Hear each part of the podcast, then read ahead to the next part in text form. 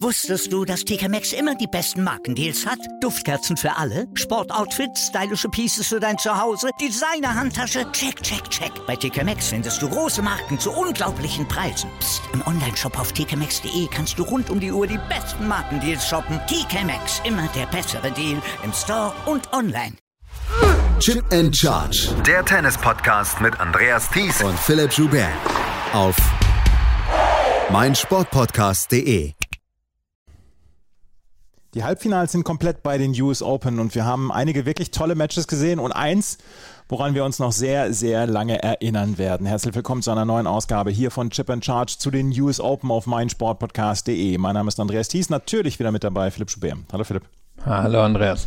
Ja, wir verabreden uns eigentlich immer morgens um sieben zum Aufnehmen, um den Podcast aufzunehmen. Als wir heute an den Rechner gegangen sind, beziehungsweise uns den Monitor angemacht haben, da haben wir dann Mitte des dritten Satzes eingeschaltet bei einem Match. Was wir am Ende sagen können, das ist das Match des Jahres gewesen. Ich glaube, die Wahl ist inzwischen entschieden. Ein Match, an das wir noch sehr, sehr lange denken werden und ein Match, was wir ähm, ja vielleicht in den nächsten Jahren noch sehr häufig sehen werden in einem Matchup was anscheinend wie gemalt zu sein scheint. Ja, spannende Kiste auf jeden Fall gewesen. Das ist auf jeden Fall eine spannende Kiste gewesen. In seiner gewohnt euphorischen Art hat Philipp Joubert gerade dieses Match zusammengefasst. Wir reden natürlich von Carlos Alcaraz und Yannick Sinner, die eben in über fünf Stunden bei einem spätesten Matchende der US Open ein, ja, einen wahren Koloss von Match ausgetragen haben. Am Ende hat es Carlos Alcaraz gewonnen mit 6 zu 3, 6 zu 7, 6 zu 7, 7 zu 5 und 6 zu 3. Und selbst wenn man schon die nackten Zahlen sieht, dann möchte man meinen, man hat ein sehr, sehr gutes Match gesehen. Aber Philipp, wir müssen sagen, es war über weite Strecken dieses Matches eins der besten Matches vielleicht der letzten Jahre. Ich glaube, du hast dir auch nochmal den Anfang angeguckt. Mhm. Ich habe da den Weg über YouTube genommen, diese aneinander geschnittenen Punkte, ähm, wo dann so ein Satz in fünf bis zehn Minuten durchgefrühstückt wird. Also da kann ich nicht so viel zu sagen wie du. Aber Mitte des dritten Satzes habe ich es dann natürlich auch gesehen. Da hatte Alcaraz nach vorne gelegen mit Breaks. Sah eigentlich aus, als wenn er das jetzt irgendwie durchbringen sollte. Und siehe an, es hat dann noch ein paar Stündchen länger gedauert. Zwischendrin hat er auch Sinner mal aufs Match aufgeschlagen werden. Sicherlich gleich noch über die Einzelheiten sprechen. Aber ja, war, war schon eines der besseren Matches sicherlich in den letzten Jahren. Und als ich es gesehen habe, habe ich mir gefragt, ob wir es in der Form noch so lange sehen werden.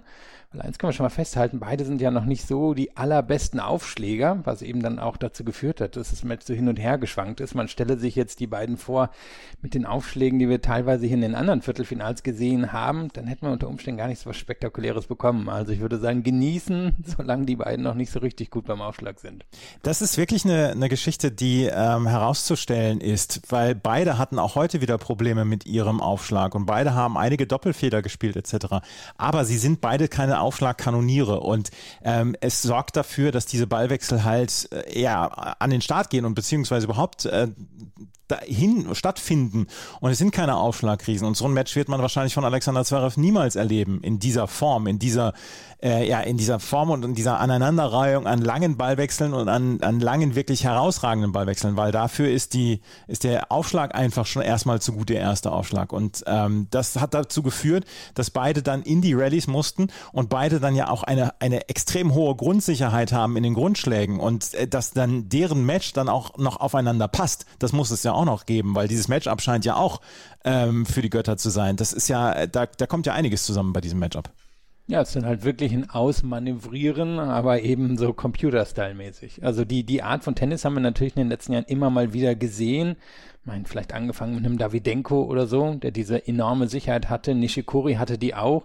Nur sind die beiden natürlich jetzt schon, ja, ich weiß nicht, ob sie jetzt schon besser sind, aber sie werden höchstwahrscheinlich mal besser werden als die beiden. Das Tennis hat sich auch weiterentwickelt und da, ja, da hat man, da hat man wirklich was Besonderes gesehen, eben auch, weil zumindest gefühlsmäßig das Tennis ja wieder dahin geht, dass wir überragende Aufschläge allein durch die Größe haben, ähm, die so ein Match halt bestimmen können. Wir werden gleich noch über ein Match sprechen, wo es sehr wenig Breakbälle gegeben hat im Vergleich. Und hier, ja, hier startet es halt wirklich, wie du gesagt hast, startet mit der Grundlinie und da ist ja auch der ganze Spaß drin. Und es endet ja nicht an der Grundlinie, sondern beide sind ja auch sehr aktiv ans Netz gekommen. Gerade Sinner in der Phase, in er das Match im Griff hatte, hat es eben auch am Netz im Griff gehabt. Und das, das hat dazu beigetragen. Also es war jetzt nicht einfach nur ein, wir spielen uns den Ball von der Grundlinie zu, so spektakulär das ist, sondern wir finden auch Wege, es am Netz zu beenden. Es gab zwischendurch Rallyes, so Mitte des, ähm, also ab Mitte des zweiten Satzes gab es Rallyes, die in einem unfassbar hohen Tempo gespielt worden sind. Sowas sieht man natürlich nicht auf Sand, weil der Boden halt einfach sehr, sehr langsam ist. Sowas sieht man auf schnellen Hartplätzen und sowas sieht man wie auf einem Hartplatz hier bei den US Open. Und da war bei, bei beiden so eine enorme Sicherheit in den Schlägen und ein enormes Selbstbewusstsein dann ja auch in den Schlägen. Da war ja auch kein Zurückhalten. Ja, beide hatten zwischendurch Probleme beim Ausschlag. Ich habe davon gesprochen, dass es Doppelfeder gab. Aber diese, dieses Selbstvertrauen in die eigenen Schläge, das war ab Mitte des dritten, ab Mitte des zweiten Satzes bis ich sag mal, Anfang des fünften Satzes so sehr zu sehen, dass beide absolutes Vertrauen in ihre Grundschläge hatten, dass sie diese Rallyes mit einem unfassbar hohen Tempo gehen konnten.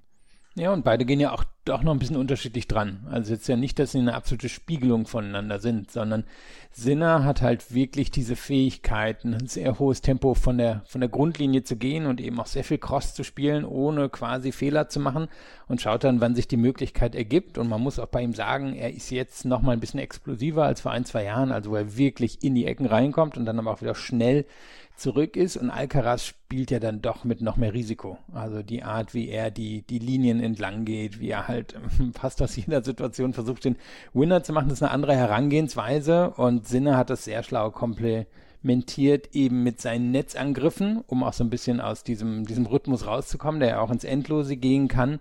Ja gut, und bei Alcaraz ist ja sowieso sehr viel vorhanden an spielerischen Möglichkeiten. Aber es ist, das, das ist etwas, was ich gerne nochmal herausstellen wollen würde. Es ist, Tennis ist ein absoluter Matchup-Sport. Und wenn zwei Spieler mit, ihrem, mit ihren Spielarten nicht so richtig zusammenpassen, also in Anführungsstrichen zusammenpassen, dann kann es immer mal wieder hässliche Matches geben. Und dann kann es Matches geben, wo man denkt, oh ey Leute, werdet fertig, das, das gibt's doch gar nicht. Es gibt aber auch Matches, wo die Spielarten und die Spielweisen von zwei Spielern so aufeinander draufpassen, dass das am Ende einfach extrem gute Matches bei rauskommen. Nadal gegen Federer in deren Hochzeiten war einfach immer fantastisch anzuschauen. Und dann gab es dann aber auch Matchups, äh, Djokovic gegen Murray zum Beispiel. Die beiden äh, haben natürlich auch legendäre Matches gespielt, aber das war niemals so ästhetisch etc. Und das heute war wieder extrem ästhetisches Tennis dann ja auch über fünf Stunden. Ja, und da ist aber eben wirklich die Frage, wo, wo entwickelt sich das hin? Also das meine ich mit meiner ja, Anmerkung ja, genau. auch am mhm. Anfang. Wenn das jetzt beide, wenn beide jetzt noch 10, 20 Prozent beim Aufschlag zulegen, dann wird es auch eine andere Art von Match. Und hier war es ja wirklich jetzt einfach noch so ein bisschen äh, miteinander spielen und nicht nur gegeneinander spielen. Sie haben sehr, sehr nett miteinander gespielt, das glaube ich, können wir so sagen. Wir müssen gerade durch die Sätze natürlich durchgehen. Und äh, da müssen wir im ersten Satz klar anfangen. Den hat äh, Carlos Alcaraz noch auf relativ herkömmliche Art und Weise mit 6 zu 3 gewonnen. Da hat er drei Breaks am Ende geholt und diese drei Breaks hat er dann ja durch das Ziel gebracht. Selber musste er ein, einmal seinen Aufschlag abgeben, aber insgesamt war dieser Satz eher eher normal gelaufen. Und dann, ähm, das möchte ich einmal ja gerade dazu sagen, ich habe es wie gesagt live geschaut, auf dem rechten Monitor, auf dem linken habe ich den zweiten Satz dann real live geschaut.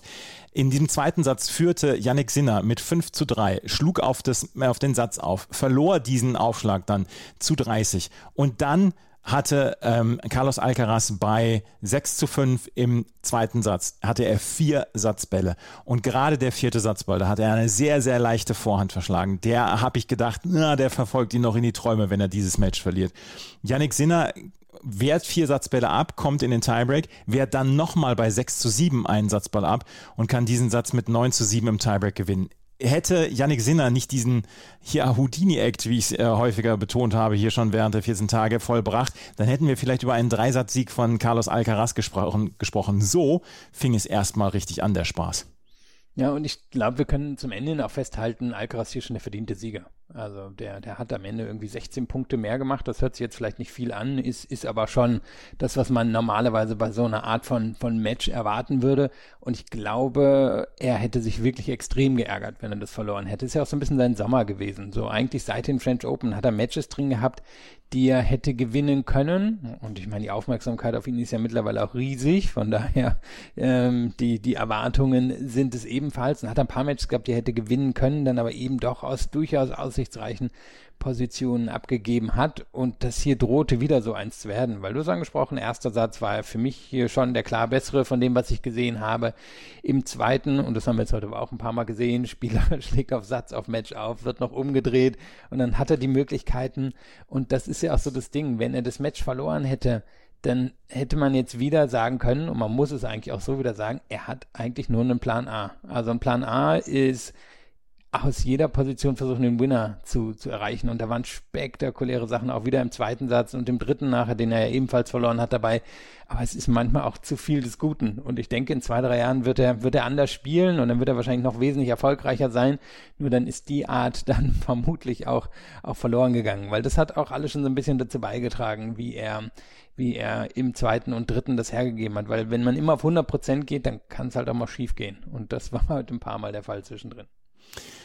Der dritte Satz, ähm, der läuft eigentlich wieder, wie man es erwartet hat. Früh holt sich Carlos Alcaraz das Break, muss dann allerdings das Rebreak hinnehmen beim Stand von 4 zu 3.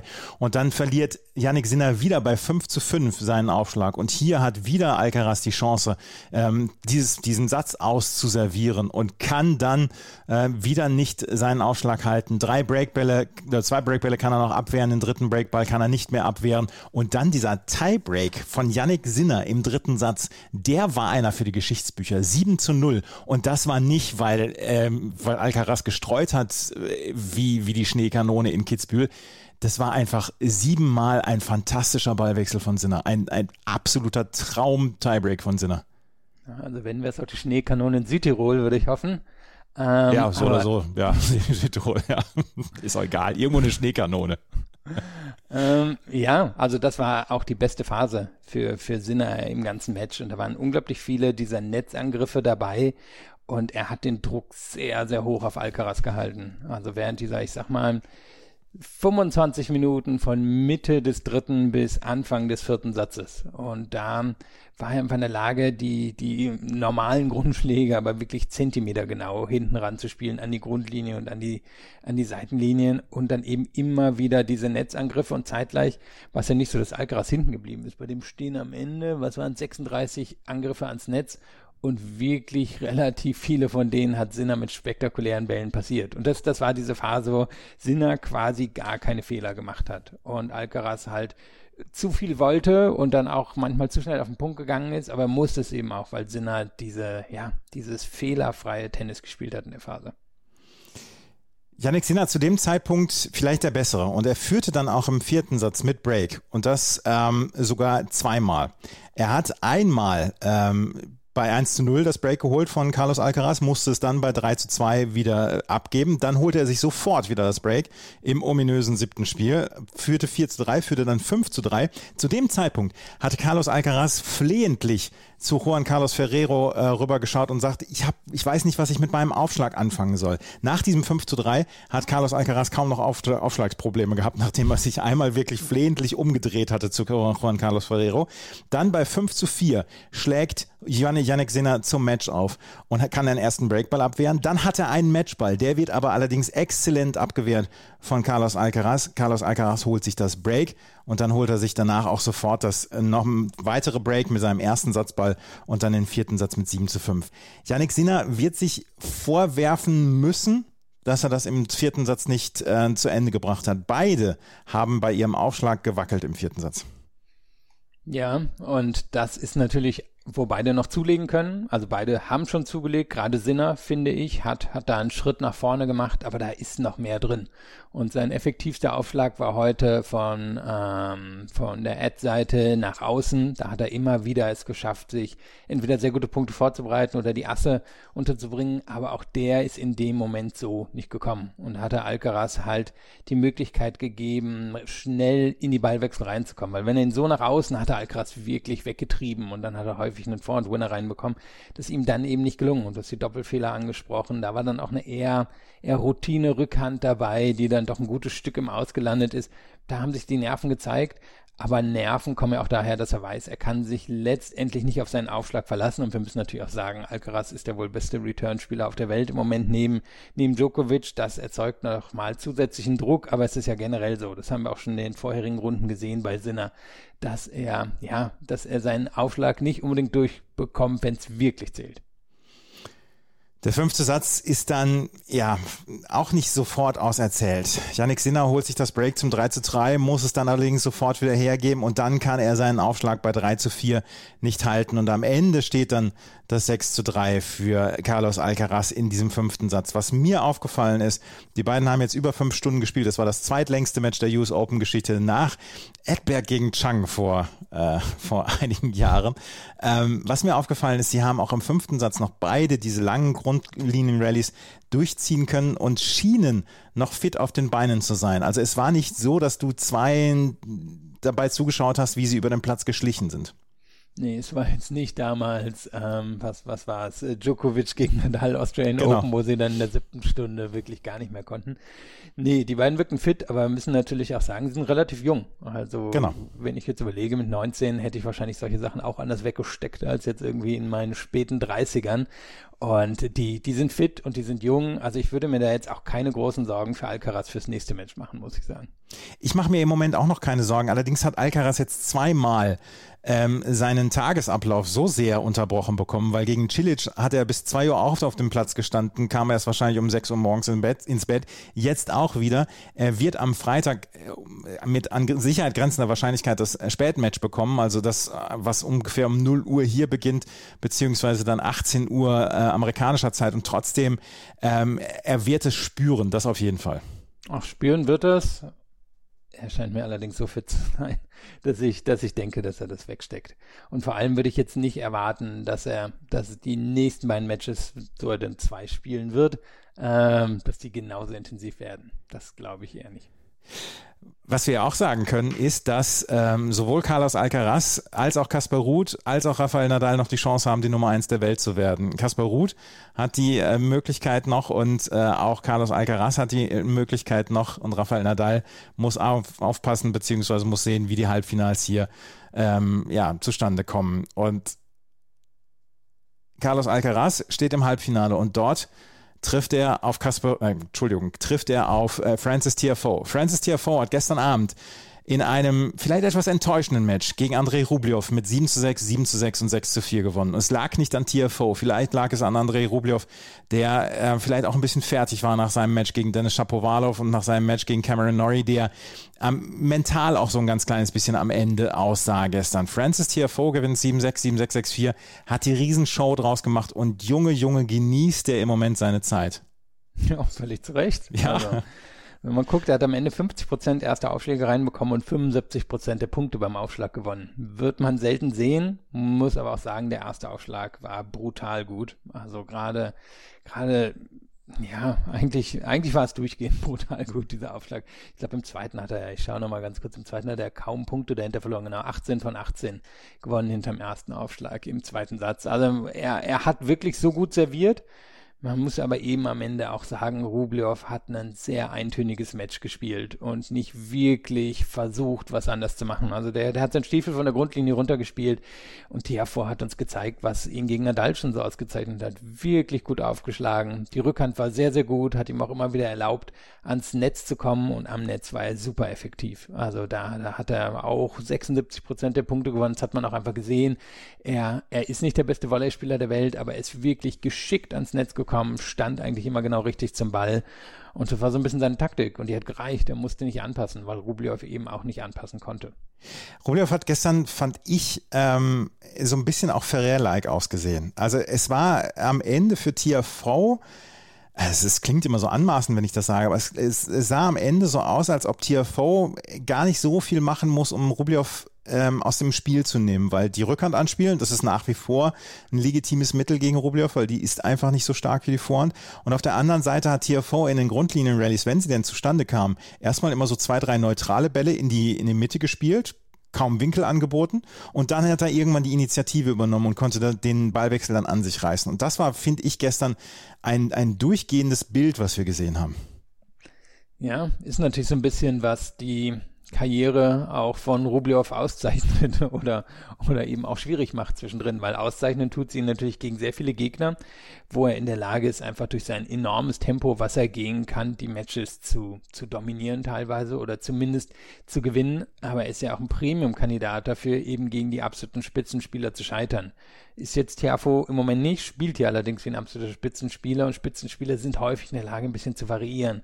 Und das fehlt Rublev. Also ich meine, er, er hat sich auch in seiner Karriere schwer getan gegen die Djokovic's, gegen die Federers dieser Welt. Das sind so Gegner, an denen er sich immer die Zähne ausgebissen hat und das ist hier dann wieder passiert. Und es gab ja, ja, es gab irgendwie für ihn nie so richtig einen, einen Weg in das Match hinein. Klar, er hat es jeweils in die Tiebreaks reingeschafft. Nur waren die auch ziemlich klare Geschichten. Und wir hatten gerade über einen sehr guten Tiebreak von Sinner gesprochen. Da müssen wir den von Tiafo hier im zweiten Satz natürlich auch erwähnen. Ja. Der hat wirklich sieben perfekte Punkte da, da gespielt. Und ja, trotzdem schien es schon wirklich früh in die Richtung von Tiafo entschieden. Der dritte Satz war dann relativ klar und ähm, man merkte dann ja auch ähm, Rublev die so ein bisschen die Verzweiflung an.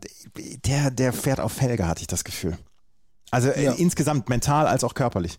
Ja, also mm, natürlich auch schon lange, vielleicht in diesem Jahr noch mehr. Also kann man, kann man jetzt so annehmen. Ich meine, das scheint ihn ja auch alles schon ein bisschen zu zerreißen, was so in der Welt passiert und er ist ja einfach jemand, der immer auch mental auf, auf 100 Prozent fährt oder so scheint es zumindest von außen und diese Anspannung muss raus und ich denke, worauf du jetzt auch gerade angespielt hast, als er das Break im dritten Satz kassiert hat, da saß er da beim Seitenwechsel hat geweint und er schien einfach irgendwie mal einen Weg zu brauchen, um diese, diese Aggressivität rauszulassen. Und dadurch, dass er keinen, keinen weiteren Rhythmus in seinen Matches hat, sondern immer nur 100 Prozent, ähm, ja, gibt er sich, glaube ich, auch wenig Möglichkeiten, um in einem Match mal zu entspannen. Andrei Rublev ist ausgeschieden und ähm, Francis Tiafoe steht im Halbfinale. Er steht zum ersten Mal im Halbfinale eines Grand Slams. It's, it has been a long time coming. Es war ein ja, es war irgendwann mal überfällig, dass er mit seiner Art dann auch zu spielen dann dieses Halbfinale erreicht und dann vor heimischer Kulisse und er wird so angefeuert. Das ist eine ziemliche Feelgood-Story, die wir da mit Francis Tiafoe erleben. 100 Prozent. Und wir wussten ja alle nie, ob er mal irgendwie die Stabilität finden kann, um wirklich bei einem Grand Slam Turnier so richtig den Durchbruch zu schaffen. Er hatte einmal ein Viertelfinale bei den Australian Open. Wenn ich mich erinnere, war das auch ein sehr schnelles Jahr übrigens. Also das liegt ihm schon. Er ist ja auch einer, der auf Rasen und auf Sand gut spielen kann, aber man merkt hier schon seine, seine Schläge, seinen Aufschlag, also seine Grundschläge, seinen Aufschlag haben hier noch ein bisschen mehr Biss. Von daher ist es unter Umständen auch seine beste Chance, mal ein Grand Slam Turnier zu gewinnen. Er hat jetzt natürlich das Pech, dass er, dass er auf Alcaraz trifft. ja, ist halt blöd, ne? Man muss halt sehr viele Spieler schlagen, sehr viele gute Spieler schlagen, um so einen Grand Slam zu gewinnen. Das ist das erste oder das zweite Halbfinale, was wir wahrscheinlich morgen erleben werden. Carlos Alcaraz gegen Francis Tiafoe. Das erste Halbfinale, das wird das zwischen Karen Ratschanow und Kaspar Ruth sein. Kaspar Ruth gegen Matteo Berrettini, da können wir ganz schnell drüber gehen. Das war ein wirklich schwaches Match und vor allen Dingen von Berrettini ein schwaches Match. Ja, nachdem ich ihn ja immer wieder hab versucht oder versucht habe zu retten mhm. in diesem US Open, da gibt's dann auch nichts mehr zu entschuldigen. Ich meine, der, der sah ja nun wirklich ein bedrappelter Hund nachher aus, völlig auch zurecht. Also Ruth hat ihm die, die Rückhand auseinandergenommen und das hat dann quasi den Rest des Spiels infiziert. Also der Aufschlag war bei weitem nicht so potent wie sonst. In der Vorhand wollte er zu viel, ist da dann auch irgendwann zwischendrin, ja, hat, hat überrissen, überzogen und Ruth hat super solides Match hier, hier runtergespielt. Extrem beeindruckend, wahrscheinlich eines der besten Hardcore-Matches seiner Karriere. Und du hast schon angesprochen, hat eine realistische Chance hier die Nummer eins zu werden. Und ich meine, eigentlich müssen wir jetzt ja ein Finale Ruth gegen Alcaraz bekommen das, das wäre es ja irgendwie der, der Nächste, der den Thron besteigt und dann in einem Match entschieden. Das wäre ja eine Wahnsinnsgeschichte. Das wäre auf jeden Fall eine Wahnsinnsgeschichte. Wir haben gestern erlebt und gestern und heute erlebt, ähm, drei, in drei der vier Matches waren Spieler dabei, die über eine sehr viel schwächere Rückhand als Vorhand verfügen. Äh, Kyrgios, Berrettini und Rublev, alle drei haben verloren. Tja, wir sind ja eigentlich auch, oder waren zumindest jetzt lange in der Ära der Rückhände. Also wenn wir, wenn wir uns zum Beispiel Djokovic Murray angucken, sicherlich eine stärkere Rückhand. Bei Zverev ist auch der Fall, bei Medvedev ist auch der Fall. Und jetzt erleben wir hier ein durchaus, ähm, ja, äh, eben, äh, oder wir, wir hätten erwarten können, sagen wir so, dass hier vielleicht mal die Vorhände das Turnier entscheiden, einfach weil es so ein schneller Belag ist und weil sie ja häufig dann in Kombination mit guten Aufschlägen kommen. Aber scheint nicht unbedingt der Fall zu sein. Karin Ratschanow hat gestern ein ja auch denkwürdiges Spiel gegen Nick Kyrgios gewonnen und er entwickelt sich so ein kleines bisschen ähm, zu einer Nemesis für Kyrgios, weil jeder hat gesagt, natürlich gewinnt Kyrgios gegen Ratschanow. Auch ich habe gedacht, dass Kyrgios hier der Favorit ist. Aber Ratschanow hat hier vielleicht eines auch seiner besten Hardcore-Matches ever gespielt, weil er hat in fünf Sätzen gewonnen. Er ist diesen er, er hat diesem äh, Druck von Kyrgios standgehalten mit dessen Aufschlag. Und das ist nicht ganz leicht, über dessen Aufschlag dann auch in irgendeiner Weise Chancen zu kreieren. Aber Khachanov hat es gestern geschafft und vor allen Dingen in den langen Rallyes hat er eine bemerkenswerte Konsistenz gezeigt. Das war stark gestern von Khachanov. Und vielleicht, also ich habe ihn auch immer wieder unterschätzt und ich glaube, das ist eines der besten Matches, was wir von Khachanov gesehen haben. Ich glaube, man darf ihn auch unterschätzen. Also er haut halt so ein Ding ein, zwei Mal im Jahr raus, meistens bei Grand Slam Turnieren, weil er einfach die körperliche Konstitution hat, um solche Matches auszuhalten. Und letztes Jahr waren es die Olympischen Spiele, davor war es, glaube ich, mal ein Viertelfinale, wo auch immer. French Open meine ich, davor war es Viertelfinale, kriege ich schon mehr zusammen, aber so, so haut er ungefähr einen im Jahr raus. Und ähm, sein Spiel ist ja eigentlich oder sollte angelegt sein, mehr zu erreichen, weil er, er ist so groß und hat einen guten Aufschlag, er ist so, so stabil von der Grundlinie, nur ist er eben jetzt auch niemand, der, der daraus wirklich was macht. Er ist ja schon eher so ein bisschen ein abwartender Typ, ähm, zumindest auf dem Court. Und jetzt gucken wir aber hier auf das Match drauf. Also er konnte beim Aufschlag mithalten, zusammen haben die hier 61 Asse hingelegt, es waren 31 zu 30 für Kyrgios. Beim ersten Aufschlag, den, den gewonnenen Punkt war auch nur zwei Punkte, äh, zwei Prozent dahinter, aber wo er den Unterschied gemacht hat, war beim zweiten Aufschlag. Und das ist ja immer ein ganz guter Spiegel, wie es von der Grundlinie läuft. Und von der Grundlinie war es einfach so, dass Radjanovs Rückhand hier meiner Meinung nach den Unterschied gemacht hat. Also er, er konnte sowohl gegen die unangenehmen Kürs-Bälle, die Kürs immer wieder von der Rückhand einstreut, mithalten, als auch, und das war dann wahrscheinlich wirklich der, der Faktor, dass er immer wieder mit der Rückhand die Linie entlang gehen konnte. Und da hat er dann Kös ein ums andere Mal erwischt. Kös ist sehr, sehr gut auf der Vorhand, aber dass er sich jetzt so explosiv in die Vorhand reinbewegen muss, um dann den Ballwechsel drin zu bleiben, das ist jetzt nicht unbedingt Kös Spiel. Das hat Ratschanow ausgenutzt. Da flog wirklich ein Ball nach dem anderen die Linie entlang und damit hat das dann am Ende entschieden. In einem knappen Match, müssen wir auch sagen, waren acht Punkte in fünf Sätzen, also fast, fast ein Unentschieden und ja, am Ende war es die, die Rückhand von Ratschanow. Aber Kyrgios wird diese Niederlage sehr geschmerzt haben. Ein Spieler, der sonst sagt, äh, er gibt nicht so richtig viel auf Niederlagen und Siege, der hat dann in diesem Sommer dann auch gesagt, ich bin seriöser geworden, ich möchte diese Turniere dann auch gewinnen. Das wird ihn geschmerzt haben. Gerade gegen jemanden wie Ratschanow, mit dem er dann ja letztes Jahr dann auch mal zwischendurch Beef hatte.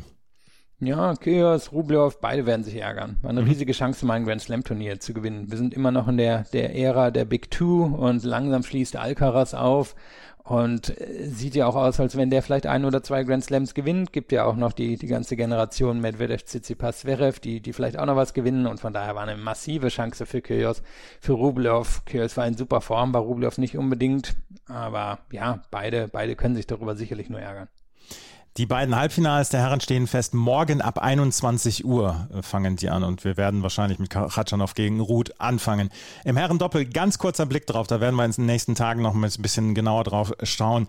Ram Salisbury gewinnen gegen Nies Jelinski in knappen drei Sätzen. Treffen jetzt auf Juan Sebastian Cabral und Robert Farrar. Die haben gegen Glaspool Heliovara gewonnen und Arevalo Roger spielen gegen Kolov Skapski. Es sind vier exzellente Doppel und auch da ist das Draw nicht wirklich zerfallen.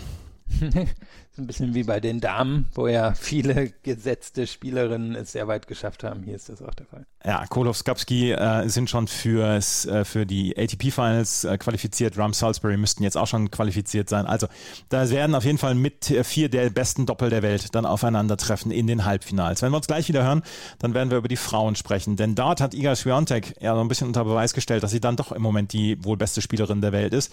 Und Arina Sabalenka hat gestern ein Hard-Hitting-Duell gewonnen gegen Carolina Pliskova. Das gleich alles hier bei Chip and Charge, dem Tennis Talk auf meinsportpodcast.de. Wusstest du, dass TK Maxx immer die besten Markendeals hat? Duftkerzen für alle, Sportoutfits, stylische Pieces für dein Zuhause, Designer-Handtasche, check, check, check. Bei TK Maxx findest du große Marken zu unglaublichen Preisen. Psst. im Onlineshop auf tkmaxx.de kannst du rund um die Uhr die besten Markendeals shoppen. TK Maxx, immer der bessere Deal im Store und online. Wir mussten natürlich ein Herrenmatch heute dann etwas äh, länger würdigen und äh, wir können natürlich jetzt dann auch würdigen zwei Matches, die wir gestern beziehungsweise heute Morgen gesehen haben. Iga Swiatek trifft im Halbfinale auf Arina Sabalenka und Iga Swiatek hat in einem wirklich mit Spannung erwarteten Match gegen Jessica Pegula mit 6 zu 3 und 7 zu 6 gewonnen und Jessica Pegula, die ja bis dahin so alle Spielerinnen eigentlich weggearbeitet hat, die zwar einen Satz mal verloren hat in der dritten Runde, aber insgesamt einen sehr, sehr ja, äh, komfortablen Eindruck machte, beziehungsweise auch selbstbewussten Eindruck machte. Sie musste gestern anerkennen, dass Iga Swiatek dann doch nochmal ihr Level heben konnte. Und das Level, was Iga Swiatek vom ersten Satz gegen Jule Niemeyer bis zum zweiten Satz im Match gegen Jessica Pegula angehoben hat, das war schon stark. Das war auf jeden Fall stark. Damit spielst du auch schon auf den etwas schrägen Matchverlauf an. Also erster Satz war, war relativ normale Geschichte. Ich glaube zwei Breaks für für ähm, Schwiontek, eins für Pegula. Schwiontek hier die klar bessere Spielerin ähm, gewesen. Und das Ding ist, sie, sie hat einen dezent besseren Aufschlag, auch wenn er immer noch nicht überragend ist. Die Vorhand nimmt sich wahrscheinlich nicht so viel, aber die Rückhand von, von Schwiontek, die entscheidet meist das Match. Und Pigula ist wirklich in der Lage, sehr, ja, sehr, sehr solide das von der Grundlinie mitzuspielen, aber ich glaube, eine Zahl aus Satz 1 verrät uns ein bisschen den Unterschied zwischen den beiden. Und beide hatten elf Unforced Errors im ersten Satz und Pegula hatte vier Winner und Schwiontek hatte neun. Und das ist ein bisschen der Unterschied beide, beide können diese Art von solidem Tennis spielen, nur Schwiontek ist halt in der Lage, dann auch wirklich Winner zu setzen. Und das ist nicht unbedingt das Ding von, von Pegula in solchen, in solchen Matches. Und daran scheitert sie halt auch, was heißt scheitern? Sie, sie ist ja, sie jetzt quasi schon sicher für die Tourfinals qualifiziert. Sie ist definitiv eine der acht besten Spielerinnen der Welt, aber sie, sie ist in diesem Jahr in den Grand Slams ausgeschieden an Party und Schwiontek primär. Und hier hat man den, den Unterschied gesehen und dann wird sie sich allerdings vermutlich etwas über den zweiten Satz ärgern, denn der war absolut kurios. Wir sind dort in den Tiebreak gegangen, haben zwischendrin zehn Breaks erlebt. Also das ist auch eine Seltenheit. Zehn Breaks und ein Spiel, das zum 3 zu 2 von Jessica Pegula im zweiten Satz, was über äh, sechs oder sieben Mal Einstand gegangen ist, also das auch sehr wackelig war. Und wir haben hier zehn Breaks erlebt. Beide konnten ihren Aufschlag nicht halten. Beide haben vielleicht auch noch ein kleines bisschen mit ihren Nerven gespielt. Volles Haus da im Arthur S. Stadium. Und ähm, letzten Endes hat dann Iga Swiatek diesen Tiebreak dann allerdings naja, relativ sicher mit 7 zu 4 gewonnen, nachdem sie einmal häufiger oder einmal weniger den Return gehalten hat, möchte ich mal so ausdrücken. Ja, also es war, war wirklich in der Tat eine bisschen kuriose Geschichte. Und wenn man jetzt so guckt, also beide haben natürlich wirklich schlechte Zahlen beim eigenen Aufschlag, aber hervorstechend tut der von Pegula. Zweiter Aufschlag. Über den Satz gesehen, vier von 23 Punkten geholt. Und das hatten wir ja dann auch zum Beispiel im Match schon gegen Niemeyer gesehen, natürlich auch so häufig in diesem Jahr.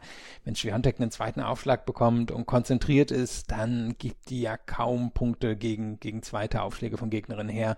Einfach weil sie den entweder schon direkt zu einem Winner setzt oder weil sie halt in der Lage ist, sich da mit dem Punkt vorzubereiten. Also quasi selber einen Aufschlag zu haben gegen den zweiten Aufschlag der Gegnerin. So sieht das ja häufig aus, einfach durch die Härte, äh, mit der sie diese Bälle setzt. Und es war jetzt keine Katastrophe der Satz, das war durchaus unterhaltsam, ähm, einfach weil beide ja an sich sehr sichere Spielerinnen von der Grundlinie sind und es war, war vielen ein Abtasten, aber Schiontek ist eben wirklich diejenige, das hat sie auch in diesem Jahr ausgezeichnet, die dann eben in den entscheidenden Momenten noch zwei, drei Level höher gehen kann als eigentlich jede Gegnerin im Moment auf der, auf der Tour. Und dann kommt das spektakuläre Tennis und dann kommen die wirklich tollen Winner, wenn es sein muss. Das Grundlevel ist bei weitem nicht so hoch, wie es im Frühjahr der Fall war. Der Belag liegt ja allerdings wahrscheinlich wirklich auch nicht im Vergleich zu den langsamen Hardcourts und den Sandplätzen.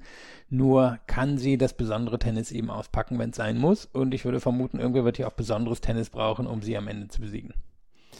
Es wird besonderes Tennis brauchen, das glaube ich nämlich auch. Und Iga Swiatek, ähm, du hast es einfach sehr gut zusammengefasst. Iga Swiateks Grundlevel ist einfach schon so hoch, dass sie mithalten kann und äh, sie kann das Level einfach nochmal anheben und das hebt sie dann über die anderen Spielerinnen hinweg. Jessica Pegula muss sich hier, glaube ich, wenig vorwerfen, außer dass sie ihren zweiten Aufschlag, sie ihren Aufschlag im zweiten Satz nicht halten konnte. Das, glaube ich, kann sie sich dann vorwerfen. Swiatek steht im Halbfinale, trifft dort auf Arina Sabalenka und die hat gestern ein wirklich starkes Match gespielt. Und was haben wir in diesem Jahr nicht häufig über ihren Aufschlag naja, gelächelt, gelästert, was auch immer. Es ist sehr, sehr viel gesagt worden über den Aufschlag von Arena Sabalenka. Sie war einfach Anfang des Jahres äh, mit Doppelfehlern bestraft etc. Auch gestern hat sie ein paar Doppelfehler gespielt. Es waren am Ende aber nur drei. Insgesamt kann man aber sagen, sie hat mit knapp 70 Prozent den ersten Aufschlag reingebracht und 72 Prozent der ersten Aufschläge gewonnen oder der Punkte nach dem ersten Aufschlag gewonnen. Und das war gestern einfach ein absoluter ja, ein absoluter Unterschiedsschlag gestern gegenüber Karolina Pliskova, die zu keinem Zeitpunkt wirklich in irgendeiner Weise so aussah, als ob sie sich auf dem Platz wohlfühlen würde. 6-1, 7-6 am Ende für Arina Sabalenka, die eine hervorragende Aufschlagsleistung gestern gebracht hat. Ja, wenn man sich jetzt noch erinnern könnte, wie ihr neuer Aufschlagstrainer heißt. Ja, Gavin heißt er. Aber sie wusste leider nicht den Nachnamen. Nee, na, aber er hat ihr Nachnamen. echt schon viel geholfen. Ja. Ähm, ja, also was, was natürlich wirklich eine kolossale Schwäche beim Großteil der Saison war, war gestern zumindest keine Schwäche und wahrscheinlich eher schon eine Stärke. Also wir hatten hier auch zwei unterschiedliche Hälften. Ersten Satz hat sie total dominiert, hat man auch einfach gesehen, sie, sie hat mehr Wucht in den Schlägen als Plischkova. Plischkova lebt ja auch davon, wirklich diese sehr flachen Bälle zu nehmen, die schnell zu spielen ähm, oder früh zu spielen und schnell zu machen. Und Sabalenka hat einfach mehr Wucht in den Schlägen und bewegt sich auch besser. Und der zweite Satz, das war dann so ein bisschen, Pliskova hängt an der, an der Klippe und irgendwie schafft sie es in diesen Tiebreak rein, hat sich aber das ganze Match keinen Breakball erspielt, aber schafft es irgendwie in diesen Tiebreak rein und da war der Unterschied dann aber auch wieder zu groß. Und von daher hat sich jetzt nie gefährdet angefühlt für Sabalenka. Die, die war im ersten Satz klar besser, im zweiten ein bisschen besser und das bisschen besser, weil, weil Pliskova einfach den Druck nicht wirklich aufbauen konnte, hat dann gereicht und es war, ja, eine sehr gute Leistung, vor allem wenn man vergleicht mit dem, was so über das Jahr bei ihr passiert ist. Sabalenka hat vor allen Dingen auch im zweiten Satz keinen einzigen Breakball zugelassen. Auch nicht in diesen Momenten, wo es vielleicht dann mal aussah, dass es äh, mal eng werden könnte oder so, dass man sagen könnte, okay, jetzt steht sie so ein bisschen unter Druck. Sie konnte dann auch von vorne wegspielen, den zweiten Satz, also konnte mit dem Aufschlag beginnen. Und da hat sie sich die ganze Zeit wirklich hervorragend ähm, angestellt in diesen Aufschlagspielen. Und wir haben eben so lustig gewitzelt darüber. Sie wurde im äh, On-Call-Interview hinterher gefragt, wer denn, oder beziehungsweise in der Pressekonferenz hinterher wurde sie gefragt, wer ist denn jetzt äh, der Typ, der ihr geholfen hat? Und sie sagte, eigentlich weiß sie nur seinen Vornamen und es ist Gavin. Und sie haben wohl tatsächlich an diesem Aufschlag äh, gearbeitet und ihn so ein bisschen ja auseinandergenommen und wieder zusammengesetzt. Und diese Ergebnisse sieht man halt wirklich kolossal dort. Und wenn Arina Sabalenka ihren Aufschlag hat, wenn sie sich um diesen Schlag nicht unbedingt ja auch mental kümmern muss, dann ist sie einfach eine andere Spielerin. Dann ist sie auch selbstbewusster in den Rallyes, dann ist sie auch powervoller in den Rallyes. Und das hat man gestern ge gesehen. Karolina Pliskova sehr häufig zu spät am Ball und äh, war einfach immer die zweitbeste Spielerin in diesem Match. Ja, dann ist Sabalenka eben eine Top-4-Spielerin, wenn, wenn das Ja. mit dem Aufschlag keine Schwäche ist. Ähm, und das hat sie ja eigentlich auch über die letzten zwei Jahre bewiesen. Und es ist ja auch keine unglaublich schlechte Saison gewesen. Sie hat sich einfach durch vieles durchkämpfen können und irgendwie halt doch noch Viertel- und Halbfinals erreicht. Ist sicherlich bei weitem nicht das, was sie wollte. Nur, ähm, ja, sie hat sich durch sehr viele Matches durchgekämpft. Ja, teilweise auch eben wirklich, wo sie 15, 20, 25 Doppelfehler hat, hat es irgendwie überstanden. Und dafür, ja, ist sie jetzt, hat sie sich jetzt quasi belohnt mit dem Halbfinale hier und wird sich vermutlich auch eine einigermaßen realistische Chance gegen ähm, Schwiontek ausrechnen. Iga Swiatek gegen Arina Sabalenka ist das eine Halbfinale. Das andere Halbfinale bestreiten Ons Jabeur und Caroline Garcia. Ons Jabeur hat gegen Ayla Tomljanovic ein Match gewonnen, äh, wo man sagen kann, Ons Jabeur hat sich ja so ein bisschen durchgemogelt durch dieses Match, weil Ayla Tomljanovic hatte eigentlich die Möglichkeiten im zweiten Satz dann dieses Match vielleicht noch an sich zu reißen. Aber Jabeur hat mit ihrem Spiel dann immer wieder dafür gesorgt, dass Ayla Tomljanovic ihr Power-Tennis nicht durchziehen konnte und am Ende ähm, dann mit 6 zu 4, 7 zu 6 gewonnen. Es war ein tolles Match, es war ein wirklich gut anzuschauendes Match und Chapeau, Ons Jabeur, auch auf diesem schnellen Platz hat sie bewiesen, ähm, dass sie mit ihrem Spiel super gut durchkommt. Sie kann eigentlich auf allen Plätzen äh, damit, damit punkten mit ihrem Spiel. Auf dem Sandplatz ist es, sind es die, die Stops etc. Hier sind es dann die anderen Bälle, die sie bringt. Eigentlich ist sie ein Universaltalent auf allen Plätzen. Ja, vielleicht langsame Hardcourts. Da hat sie es noch nicht so, so richtig gezeigt. Aber alles andere schon. Und an sich sollte ja auch der schnelle Belag hier entgegenkommen, weil sie so gut improvisieren kann, weil der erste Aufschlag gut genug ist. Der war jetzt hier allerdings ein bisschen ein Problem in dem Match. Sie hat nämlich nur 40% erste Aufschläge reinbekommen und deswegen wird sich Tomljanovic auch ein bisschen ärgern, denn die, die hat zwar Power, aber was ihr natürlich im Gegensatz zu Jabeur fehlt, ist eine Fähigkeit, einen Punkt einfach beenden zu können. Jabeur kann das Spiel halt nochmal schneller machen, indem sie die Bälle flach macht, indem sie die Linien entlang geht und da ist bei Tomljanovic einfach mehr Monotonie, heißt das Wort so? ja. ja ne? Drin. Ähm, sie, sie kommt halt über Tiefe und Power, aber nicht darüber, die, die Bälle flach und schnell zu machen. Und das ist die Fähigkeit von Jabeur und das hat Jabeur hier immer wieder in den engen Momenten gezeigt. Und ich glaube, am Ende kam auch eine gewisse Erschöpfung dann bei Tomjanovic dazu. Also wäre spannend gewesen, hätte sie den zweiten Satz noch gewonnen. Da hatte sie auch Möglichkeiten zu. Ob das dann irgendwie in ihre Richtung gekippt wäre oder ob sie einfach nach den anderthalb Wochen, die sie jetzt hatte, ein bisschen, bisschen am Ende war. Ähm, Ons Jabeur hat auf jeden Fall dieses Halbfinale erreicht und äh, könnte jetzt hier wieder das Finale erreichen. Sie hat selber gesagt, das Finale in Wimbledon hat ihr geholfen, um hier dann auch durchzuziehen und durchzukommen. Sie hat einige wirklich schwierige Matches gehabt und sie, ähm, ihr darf man nicht vorwerfen, dass sie sich hier durchgemogelt hat durch Turnier. Shelby Rogers, Veronika Kudermetova und Ayla Tomljanovic waren alle in Topform, als sie gegen Ons Jabeur spielten und Jabeur ist einfach hier dann durchgekommen im Halbfinale und sie trifft auf eine andere Spielerin, die man, ja, kann man schon sagen, dass sie Topform hat. Caroline Garcia hat gestern gegen Corey Goff mit 6 zu 3 und 6 zu 4 gewonnen. Und boy oh boy ist Caroline Garcia im Moment auf einem Lauf und sie hat gestern, aber, das müssen wir auch sagen, die Vorhand von Curry Goff fein säuberlich zerlegt. Ja, obwohl sie erstmals richtig Probleme im Aufschlag hatte. Also zumindest mit der Quote. Der kam nicht so richtig, der kam auch nicht immer, wenn er kommen sollte.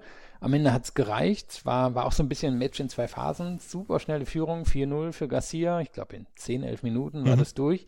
Und danach war es dann aber schon ein bisschen engere Geschichte. Da, da hat Goff schon mitgehalten, aber Goff hatte halt nicht wirklich was, um Garcia offensiv zu verletzen. Offensiv hat Garcia hier den Ton gesetzt und war eben auch in der Lage, durch die sehr gute Abwehr von Goff relativ permanent durchzukommen. Gern natürlich auf der Vorhandseite, die halt bei Goff wirklich ähm, ja, ein Problem in Anführungszeichen ist, zumindest im Vergleich zu, zu den anderen Teilen ihres Spiels und auch zum, zu anderen Weltklasse-Spielerinnen.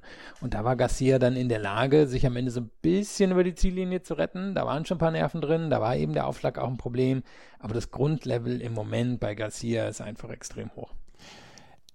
Das ist es halt. Und auch hier ist natürlich wieder diese Geschichte, das Selbstbewusstsein, was, was einfach da durchkommt. Wir haben schon häufiger jetzt darüber gesprochen während dieser US Open, das, Selbstvertra das Selbstvertrauen von Caroline Garcia, was hier dann durchkommt. Sie hat einfach Vertrauen in ihre Schläge. Und selbst wenn der erste Aufschlag nicht kommt, sie weiß, dass sie ähm, dann auch in den Ballwechseln mithalten kann und dass sie Druck ausüben kann und dass sie ans Netz gehen kann, dass sie das komplette Spiel eigentlich hat. Das äh, jahrelanges Doppelspiel hat ihr dann ja auch geholfen, am Netz genauso kompetent zu sein wie an der Grundlinie. Und das sind Dinge, die dann einfach zu, zusammenkommen, die im Moment diese Melange ergeben, wo Caroline Garcia vielleicht auch selber auf den Platz tritt und sagt, okay, ich kann dieses Match nicht verlieren. Ja, und anscheinend ja auch nicht so groß während des Matches darüber reflektiert. Das hat sie ja auch nochmal angesprochen, dass sie da einfach für sich entschieden hat mit ihrem neuen Trainer, was ist die Art, wie ich an ein Match rangehen will. Ähm, irgendwie so ein bisschen verhalten oder offensiv, auch offensiv in den engen Situationen. Hat mit dem Trainer abgemacht, es wird offensiv und seitdem läuft's, ne?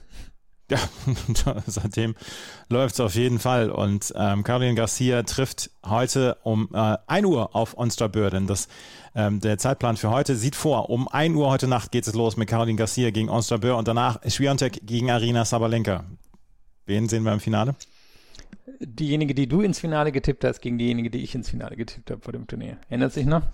Ich habe äh, Schwiontek ins Finale getippt. Ja. Und du Garcia. Ja, Genau, die werden wir gegeneinander sehen und ich glaube, das könnte ein sehr gutes Finale werden, wenn es dazu käme. Ich habe Schwiontek ins Finale getippt, wie langweilig. Ja, gegen Goff und dann hast du Goff gewinnen. Siehste, siehste. Naja gut, damit, damit kann ich leben. Das werden wir heute Nacht erleben. Morgen gibt es natürlich dann auch wieder einen Podcast dazu, zu diesem Match und zu diesen Matches. Und äh, heute werden natürlich auch noch die Halbfinals auch im Frauendoppel stattfinden. Nicole Melika-Martinez und Ellen Perez treffen dort auf Barbora Krejcikova und Katerina Sinjakova. Und Caroline Dollarhide und Storm Sanders treffen auf Katie McNally und Taylor Townsend. Katie McNally, die nicht mehr mit Corey Goff zusammenspielt. Corey Goff ja jetzt inzwischen mit Jessica Pegula einen Doppel ähm, spielend. Und Dollarhide Sanders gegen McNally Townsend ist ein amerikanisches Duell. Und Barbora Krejcikova und Katharina Sinjakova, nachdem sie dann doch einige Doppel, äh, einige Einzelenttäuschungen wegstecken mussten, scheinen sich hier wieder Selbstbewusstsein zu holen. Ich habe gestern viel von dem Match gesehen gegen Dabrowski und Olmos. Ähm, die, das brauchten sie so ein bisschen, glaube ich, hatte ich das Gefühl. Ja, und Melika Paris sind ja auch so eins der Formdoppel im Moment. Also mal gucken, wie sie das bestehen. Aber normalerweise sind sie ja schon die relativ klaren Favoriten, das Turnier auch zu gewinnen, würde ich sagen.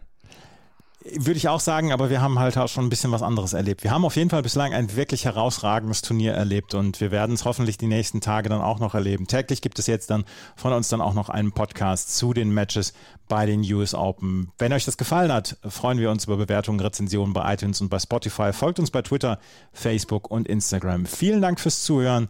Bis zum nächsten Mal. Auf Wiederhören.